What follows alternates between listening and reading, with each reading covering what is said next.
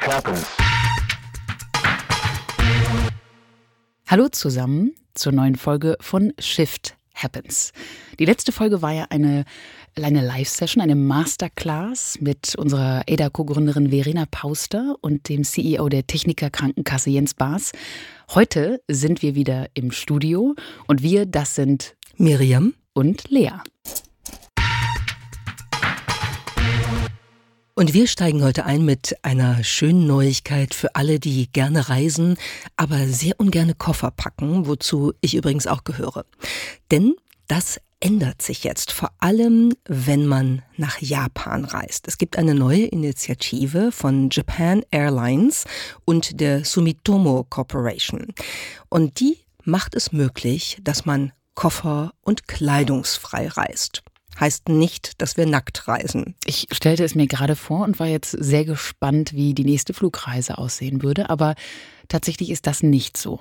Wenn es darum ginge, nackt zu reisen, muss ich zugeben, würde ich, glaube ich, aufs Fliegen dann alsbald verzichten, weil das ist nicht meine Traumvorstellung, mit Hunderten von fremden Menschen nackt in einem Flugzeug zu sitzen. Es wäre auch ausgerechnet von Japan Airlines irgendwie interessant, weil das kulturell nicht so ganz zur japanischen Kultur passt, jetzt mit 300 Menschen irgendwie nackt in einem Flugzeug durch die Luft zu fliegen. Aber darum geht es auch hier nicht, denn die News ist eine ganz andere. Es geht um die Kleidung, die wir normalerweise aus unserem eigenen Kleiderschrank mitbringen. Genau.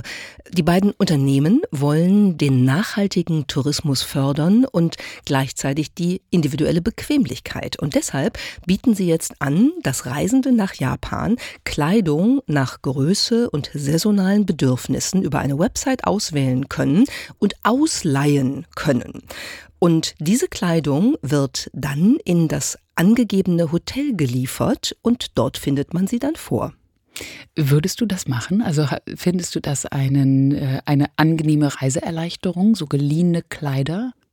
Also ich würde es auf jeden Fall aus Neugier ausprobieren. Und wann immer ich die Chance habe, nach Japan zu kommen, das Experiment läuft bis August 2024, There is Hope, werde ich das ausprobieren.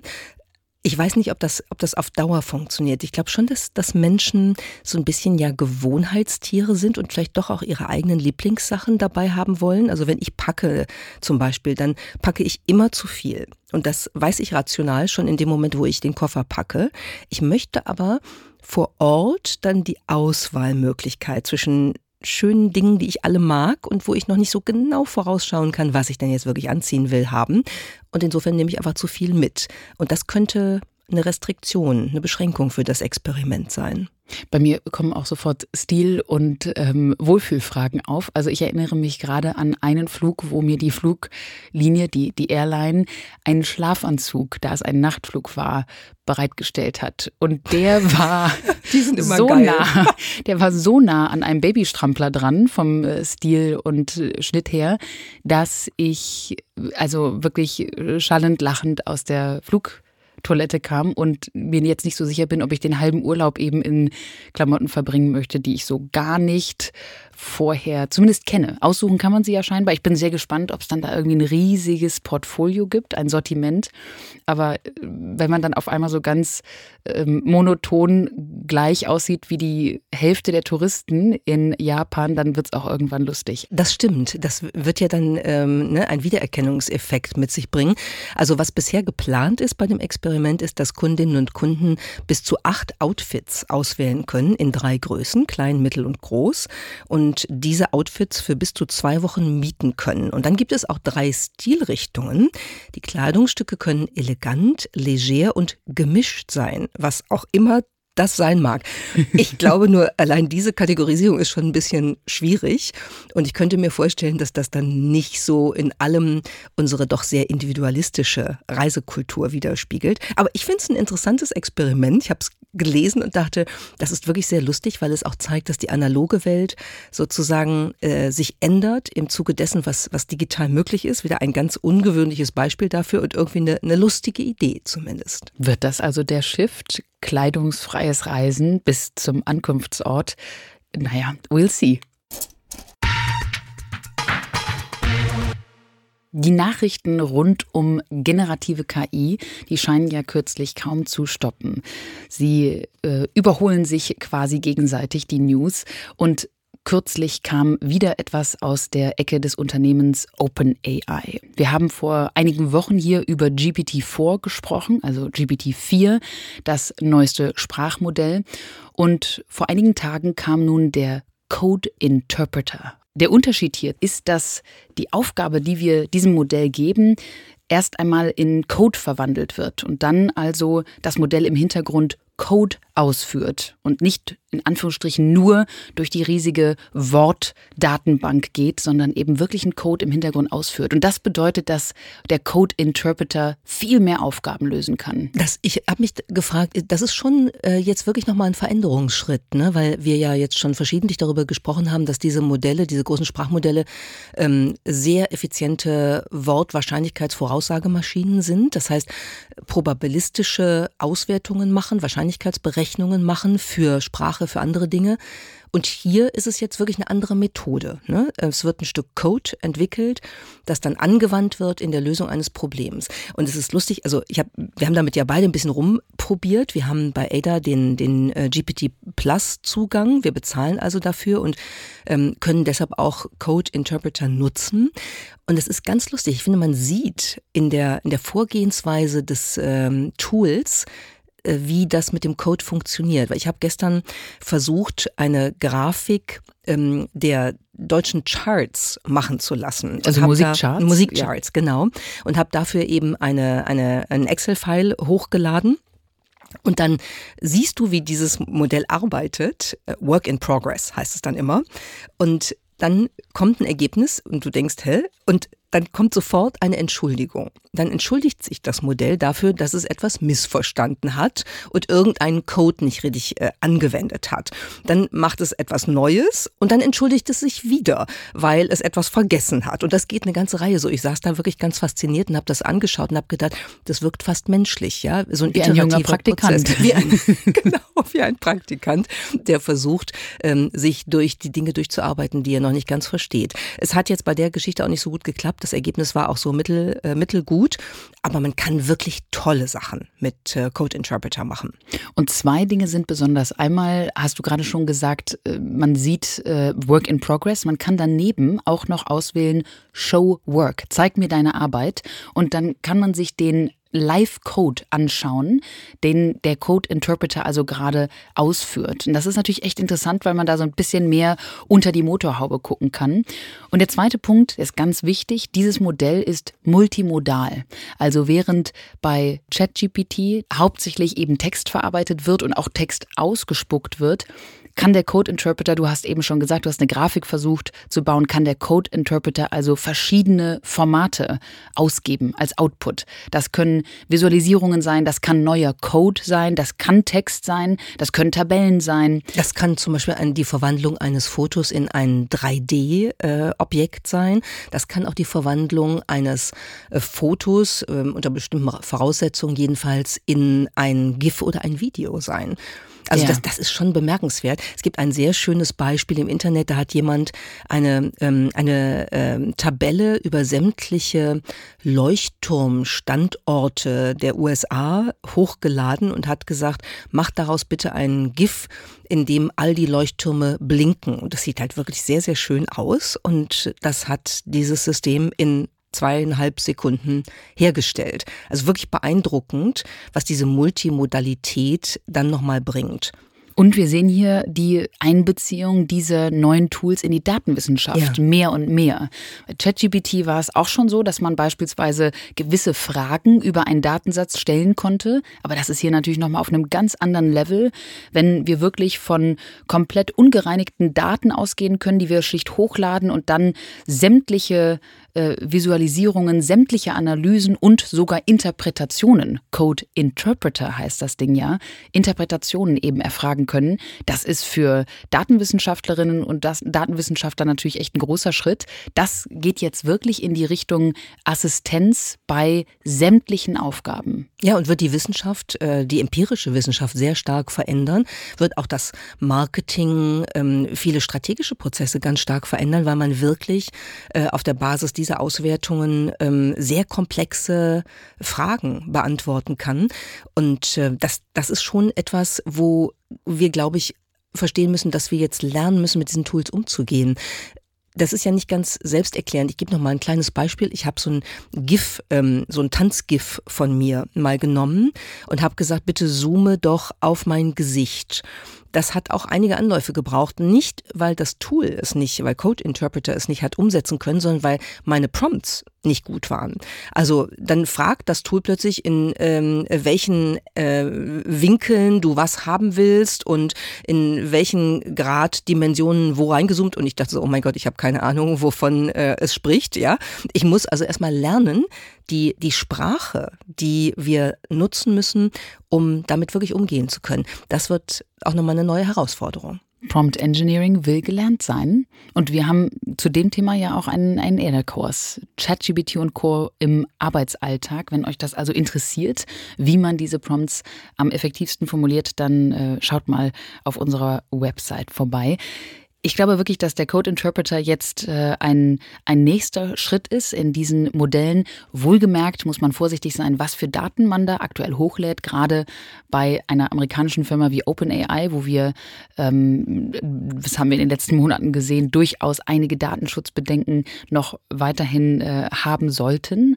Aber zum Experimentieren ist Code Interpreter ein wirklich spannender nächster Schritt. Ja, wir müssen auch weiterhin aufpassen, ob äh, eigentlich das faktisch richtig ist, was uns das System anbietet, wenngleich es erste Hinweise darauf gibt, dass die sogenannten Halluzinationen in dieser Version etwas geringer werden. Interessante Entwicklung also. Stabil, aber wenig dynamisch. So die Zusammenfassung für Deutschland im Innovationsindikator des Bundesverbands der deutschen Industrie. Im Vergleich von 35 Volkswirtschaften liegt Deutschland auf Platz 10. Das ist gutes Mittelfeld, aber eben auch nicht mehr. Und vor allem ist das seit etwa 15 Jahren so. Und das ist natürlich eigentlich nicht das, was wir uns für Deutschland im Hinblick auf Innovationskraft wünschen sollten. Die Boston Consulting Group war unser Partner bei der diesjährigen Morals and Machines Konferenz in München und hat jetzt im Auftrag des Bundeskanzleramts ein White Paper vorgelegt mit dem Titel Die Zukunftsoffensive, wie Deutschland sein Innovationspotenzial freisetzen kann. Und da wollen wir bei ADA natürlich wissen, ja, wie geht das denn? Wie setzen wir das denn frei? Und wir freuen uns, dass Michael Briegel, der BCG-Chef für Zentraleuropa, jetzt bei uns im Podcast ist. Hallo Michael. Hallo Miriam. Hallo Lea. Freut mich sehr, dass wir heute zu dem sehr spannenden Thema sprechen. Ihr habt da ja wirklich ein spannendes White Paper vorgelegt und ihr sagt darin, dass Deutschland grundsätzlich eigentlich sehr leistungsfähig ist und dass wir trotzdem bei vielen Entwicklungen inzwischen den USA oder auch China hinterherlaufen. Warum ist das so? Das ist vor allem so, weil wir bei den digitalen Technologien, also den Schlüsseltechnologien, wo wir das starke Wachstum in den letzten Jahren gesehen haben, abgehängt werden von den USA und von China. Wir sehen, dass wir in unseren Patentanalysen zum Beispiel im Vergleich zu den USA 25 mal weniger Patente kreieren als die US und 50 mal weniger als China in dem Bereich von digitalen Technologien. Und da die digitalen Technologien die Schlüsseltechnologien der Zukunft liefern werden, ist das natürlich ein Aspekt, den man so nicht ruhen lassen kann und wo es jetzt absoluter Neuorientierung und absoluten neuen Fokus bedarf. Also wir müssen hier absolut eine neue Geschwindigkeit an den Tag legen, schneller werden und vor allem ins Tun kommen. Patente sind das eine. Wir könnten es auch aus einer anderen Perspektive anschauen. Wir können sagen, eigentlich ist Deutschland doch immer ein Land der Erfinderinnen und Erfinder gewesen. Aber wir kriegen diese Grundlagenforschung, diese Ergebnisse der Erfindung nicht richtig auf die Straße. Und das zeigt sich eben auch in wirtschaftlichen Zahlen. Wenn man sich anschaut, in den USA hast du mehrfach schon genannt, sind mindestens sechs der amerikanischen Top Ten Unternehmen ziemlich jung und auch ziemlich disruptiv unterwegs. Da sprechen wir über Amazon, über Alphabet, Apple, Meta, Nvidia, Tesla. Und die haben ungefähr 70 Prozent des Börsenwerts aus der Spitzengruppe in den USA. In Deutschland haben wir SAP. Das ist ein, naja, vergleichbar junges Unternehmen, aber auch eben nur vergleichbar jung. Und das ist unter den ersten zehn mit einem Anteil von 16 Prozent am Börsenwert. Das heißt, wir verstellen uns mit diesem Mangel an Innovationsfähigkeit auch einen Teil unserer wirtschaftlichen Entwicklung, oder? Absolut. Und ähm, aber hier ist es wieder wichtig zu differenzieren, in welchen Technologien sind wir immer noch Weltspitze und in welchen Technologien verlieren wir über die letzten Jahre den, den Anschluss. Wenn wir die Technologien segmentieren, sehen wir, dass wir vor allem in den physischen und auch in den hybriden Technologien sehr kompetitiv sind. Und das ist eben sehr entscheidend, dass wir eben nicht pauschal auf unsere Dynamik gucken, sondern wirklich sagen, in den digitalen Technologien, da gilt es jetzt, den Augenmerk zu haben. Da sehen wir eben auch die größte Innovationsdynamik. Ähm, viele sprechen von exponentialer Geschwindigkeit ähm, bei den digitalen Technologien, was wir bei dem Thema Gen AI im Augenblick natürlich sehen. Ähm, viele gucken sich die KPIs an, wie vor allem Generative AI sich gerade durchsetzt, wie Generative AI gerade skaliert. Und das sind natürlich andere Dynamiken, wie wir sie in den letzten Jahren gerade bei den Hybriden und gerade auch bei den physischen Technologien gesehen haben, wo viel mehr das Konzept von Kondratjew-Zyklen gegeben war, wo, wo man mehrere Jahre Zeit hatte, sich auf eine Technologie einzustellen, sich vorzubereiten und dann, was auch eine absolut deutsche Stärke ist, at scale Sachen effizient zu skalieren. Und da war Deutschland und ist Deutschland immer noch Weltmeister. Und das sieht man auch vor allem in der Automobilindustrie, wo wir sukzessive innoviert, inkrementell innoviert haben und so sehr starke Marktpositionen weltweit errungen haben. Aber die Gesetzmäßigkeiten sind anders in den digitalen Technologien. Es ist schneller, wir sehen diese Wellen, von denen wir häufig sprechen, von diesen Transformationswellen, die wir im Augenblick in der Wirtschaft sehen, die sind überfallartiger, unabsehbarer und auch anders geworden im Sinne, wie man damit umgehen muss, wie man diese planen muss und ähm, wie man den auch von der Managementseite sowohl bei den Unternehmen als auch was der Staat liefern kann, sich aufstellen muss. Bleiben wir einmal bei der generativen KI. Wir sehen ja, dass die großen Sprachmodelle wie ChatGPT und Co wieder aus den USA kommen und unter anderen Bedingungen auch aus China. Warum haben wir dieses Thema wieder verschlafen? Und welche Chancen siehst du bei der generativen KI wirklich noch für Deutschland? Ich glaube, auch hier muss man nochmal den Schritt zurückgehen. Wieso hat die generative KI so viel Dynamik in den USA gewonnen? Das war ja nicht das ChatGPT der Start einer Innovationsoffensive bei digitalen Technologien war. Das geht ja viel weiter zurück. Und ich glaube, das ist eigentlich aus meiner Sicht der Knackpunkt. Wir haben eigentlich schon Anfang der 2000er, wenn man sich Agenturen in den US anguckt, wo zum Beispiel eine DARPA eine der zentralen Innovationsagenturen in der US ist. 2002 wurde durch äh, Finanzierung der DARPA wurde Siri, die Siri-Technologie innoviert. Und das war vor über 20 Jahren. Und auf der Basis von Innovationen und Investitionen, die damals schon in Zukunftstechnologien in äh, Nordamerika investiert wurden, sehen wir eben jetzt die Effekte.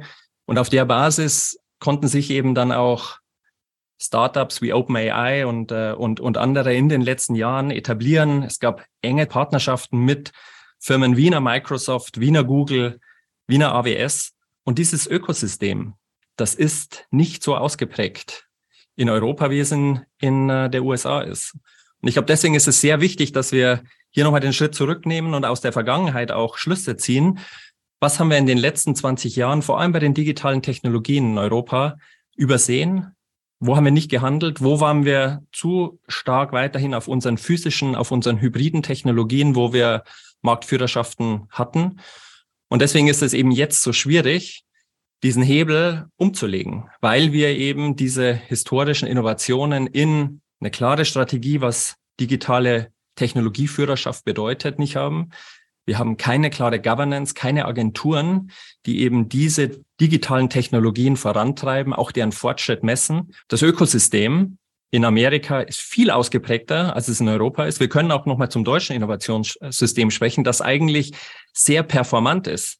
Es bricht nur an vielen Stellen im Innovationsprozess und uns fehlt ein Finanzierungssystem, das eben mit dem notwendigen Risiko, aber auch mit den notwendigen Geldmengen diese Startups und diese Technologien in sehr risikoreichen Frühphasen unterstützt und hilft zu skalieren. Michael, du hast gerade gesagt, wir brauchen ein Ökosystem. Und das sehen wir ja beispielsweise auch an der Automobilindustrie, die in manchen Teilen bei den Zulieferern wirklich Hochtechnologie liefert. Aber die gesamte Automobilindustrie war relativ langsam, wenn es darum ging, wirklich auf neue Geschäftsmodelle, neue technologische Entwicklungen zu setzen. Ihr habt für euer White Paper ja angeguckt, welche Fokusthemen für Innovation denn eigentlich für Deutschland jetzt absolut relevant sein müssten. Welche sind das? Aus meiner Sicht wird es weiter KI bleiben. Ähm, wir sind gerade am Anfang von einer neuen Innovationswelle. Ähm, auch wenn man sich nur vorstellt, wir sind erst seit einem halben Jahr in diesem Gen AI-Spiel. Ähm, und äh, ich schaue mir eigentlich immer wieder die, die Parameterzahlen an, die wir in diesen Large Language Models sehen und, und auch die Sprünge, die wir in den von GPT-3 auf GPT-4 jetzt gesehen haben, die Performance, die wir in diesen Modellen sehen. Da bringe ich eigentlich immer wieder den Vergleich. Moore's Law war immer eine Verdopplung historisch von, äh, von Rechnerleistung. Diese Large Language Models haben in den letzten drei Jahren die Parameter, also die, die ein Indiz für Performance sind, ver 15.000-facht. Und das sind, das sind halt einfach andere Dimensionen. Deswegen sprechen auch viele Experten von dieser exponentiellen Geschwindigkeit bei Innovationen. Äh, deswegen definitiv die KI. Ähm, als zweiter Aspekt, denke ich, haben wir historisch bei Umwelttechnologien und, und Investitionen in Umwelttechnologien waren wir vor, vor zehn Jahren weltweit führend. Und ich denke, wir müssen wieder zurückkommen in diese, in diese Führungsrolle. Alles rund um Klimatechnologien, finde ich, hat Deutschland, Europa sowohl den Track Record als auch die Verantwortung, dass wir hier wieder führend werden. Und ich glaube, das dritte Thema, und das ist sicherlich eines der ambitioniertesten, ist das Thema Kreislaufwirtschaft und Circularity. Wie wir das Thema Kreislaufwirtschaft stärker in die einzelnen Sektoren, stärker in die Gesellschaft äh, bekommen.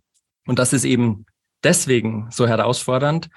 Ähm, und auch was die, was, was auch die ersten beiden Technologien schon gemein haben, weil es Querschnittstechnologien sind. Wir sind in vertikalen Technologien, wie ich es ursprünglich auch genannt habe, in der in, in der hybriden oder in der physischen Technologie, die häufig vertikal sind, sehr stark als Land. Wir sind bei den Querschnittsthemen mehr Koordination, mehr Kommunikation, eindeutige Steuerung von, äh, von, von, von äh, gewissen Gremien oder, oder Agenturen. Dort sind wir schwach.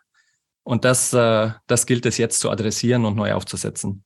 BCG hat nun diese Zukunftsoffensive im Auftrag des Bundeskanzleramts erarbeitet. Wir werden das White Paper natürlich dazu auch in den Show Notes verlinken. Michael, was sind denn jetzt die ganz konkreten nächsten Schritte, die sich daraus ergeben? Also der konkrete nächste Schritt ist, das Kanzleramt hat äh, eine Allianz ins Leben gerufen, die Allianz für Transformation. Und die Allianz ist ein Vehikel der Regierung, in dem außerparlamentarisch eben eine Beschleunigung von wohlstandskritischen Themen angegangen werden kann. Das ist eine sehr starke Gruppe aus Vertretern der Politik, der Wirtschaft, Forschung und Gesellschaft. Und das Thema Innovationssystem Deutschland, Ziele, aber auch Stärken und Schwächen des Innovationssystems werden jetzt in dieser Allianz diskutiert. Und unser Impuls war es eben aufzuzeigen, wo ist das deutsche Innovationssystem sehr stark, sehr performant? Worauf können wir aufsetzen? Und wo haben wir eben die Schwächen? Wo sind wir zu langsam? Wo haben wir zu wenig Fokus? Wo fehlt uns das Ökosystem und wo, wo fehlt uns vor allem dann auch die Finanzierung auf die, auf die wesentlichen Aspekte? Diesen Impuls bringen wir jetzt in diese Allianz und ähm, wir hoffen sehr, dass dieser Impuls, diese Impulse aufgenommen werden und dann in konkrete Maßnahmen überführt werden können. Und ihr fragt jetzt sicherlich, ja, aber was sind denn jetzt konkrete Maßnahmen?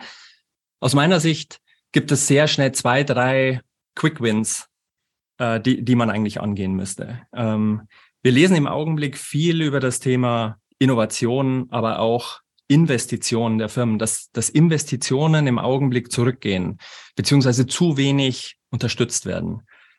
Ich finde, das Thema der Superabschreibung, das ja auch im Koalitionsvertrag verankert war, sicherlich eines von wichtigen Vehikeln, die, die man jetzt äh, stärker angehen muss, um eben Investitionen in, sei es jetzt bei der Klimatechnologie oder bei anderen ähm, digitalen Schlüsseltechnologien, dass es für, sich für die Firmen lohnt, dass sie einen größeren, noch größeren Anreiz haben und vom Staat unterstützt werden, in diese Themen zu investieren. Ich hatte vorhin auch die staatliche Beschaffung genannt. Die staatliche Beschaffung könnte einen Teil ihrer, ihrer Ausgaben Richtung dieser Startups lenken. Wir sehen es zum Beispiel in Frankreich. Frankreich lenkt circa zwei Prozent des Haushalts, der Investitionen und der Ausgaben Richtung Startups. Das, denke ich, ist ein einfacher Quick-Win für Deutschland, um somit die ersten Aufträge, die ersten Pilotthemen diesen Startups zukommen zu lassen und dass der Staat dann auch der Partner ist bei der Skalierung und wirklich tatkräftig nicht nur mit Gesetzgebung, sondern auch mit echtem Business unterstützen kann. Wir sehen also, es sind schon immer wieder die gleichen Hürden, die dabei überwunden werden müssen. Die Dezentralität, die Deutschland manchmal spannend macht, politisch gesehen, ist dann ökonomisch oder für Innovation wirklich ein Hindernis. Wir sind auch zu langsam und wir brauchen ein dynamisiertes Ökosystem, ganz konkrete Finanzierungsmaßnahmen, ein bisschen mehr Start-up-Geist, um diese Innovation wirklich voranzubringen. Vielen Dank, Michael. Das war wirklich spannend. Vielen Dank, Miriam. Vielen Dank, Lea. Wir bei Ada feiern unseren fünften Geburtstag und haben deshalb auch eine Überraschung für euch. Unser Motto bei Ada lautet ja, Wachstum geschieht selten allein. Und wir wissen, die Ada Community bewirkt durch das Ada Fellowship Innovation und Veränderung in unseren Partnerorganisationen.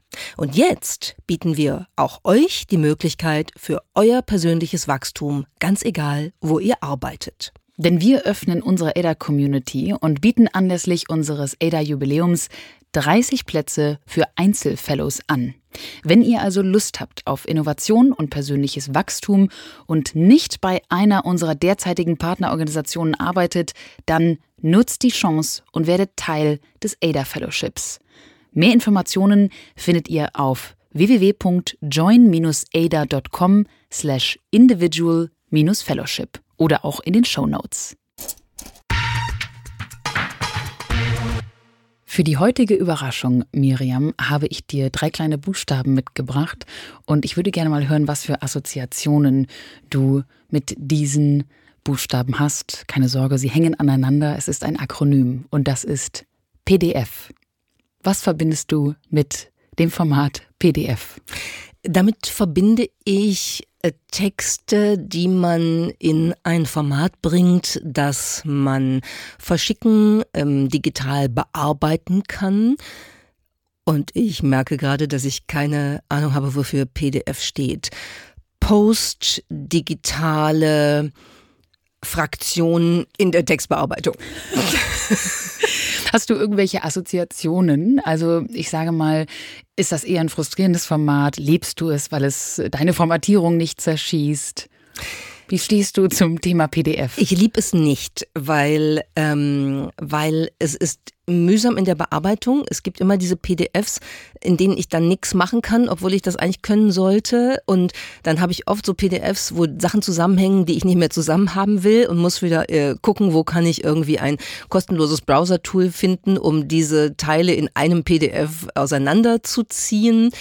Ich brauche es trotzdem, weil ich tatsächlich sehr viel am iPad mit einer App arbeite, wo ich diese Texte ähm, dann markieren kann, also digital markieren kann und die dann auch so ähm, in der Cloud speichern kann. Und das ist für mein Wissensmanagementsystem extrem wichtig dann geht es dir, glaube ich, so wie vielen anderen, diese gewisse Frustration. Ich muss aber sagen, zu den PDFs stehe ich durchaus auch positiv, weil sie mir beispielsweise bei Präsentationen, wenn mich Veranstalter und Veranstalterinnen immer bitten, meine Präsentation vorher zu schicken und ich dann des Öfteren schon gesehen habe, dass mein Format bei denen ganz anders aussieht. Sprich, meine gesamte schöne Formatierung, meine Schriftarten etc. sind verschossen worden.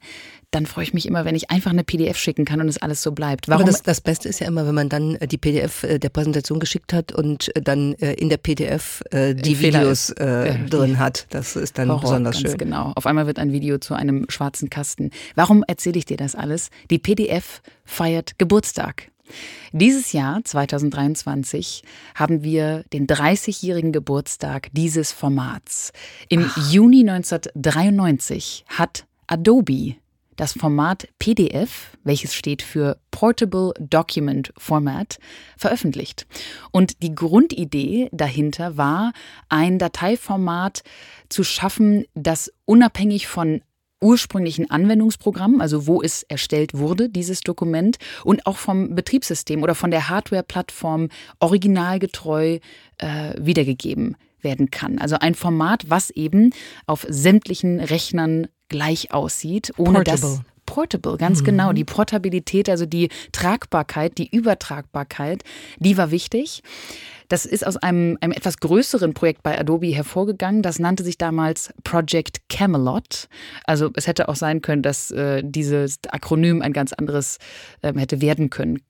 Camelot-Format oder so. Es ist aber die PDF geworden. Ich glaube, damit hat Adobe auch richtig Geld verdient, ne? Oder? Das kann sehr gut sein. Mhm. Ähm, in jedem Fall haben sie damit ja wirklich einen Standard ja. gesetzt. Und trotzdem finde ich es ganz spannend, weil ich habe mal so ein paar äh, Menschen um mich herum gefragt und diese Frustrationen, die sind durchaus bei vielen da, weil es ist ja schwierig, eben im Nachhinein noch etwas zu, zu ändern. Das geht eben nur mit speziellen Programmen. Aber mir geht es ähnlich wie dir, dass ich beispielsweise, wenn es um äh, Forschungspapiere geht, die ja oft dann auch Grafiken und Visualisierungen und eben ein gesetztes Schrift Format auch haben. Wenn es darum geht, dann bin ich immer irre froh, wenn ich sozusagen die finale Version gerade auf dem iPad genauso lesen und genießen kann, wie sie eben gesetzt worden ist. Das ist vielleicht auch so ein bisschen ein OCD-Zug, aber ähm, ich mag die PDF eigentlich sehr. Und wir, damit schließt sich der Kreis, weil wir haben über Code Interpreter gesprochen und mit Code Interpreter kann man eine PDF in ein Bild verwandeln. Auch das kann dieses neue Tool. Vielen Dank, dass ihr auch diese Woche wieder dabei wart. Wir freuen uns sehr und würden uns natürlich auch freuen, wenn ihr uns abonniert oder schlicht nächste Woche wieder reinhört. Bis dann. Tschüss.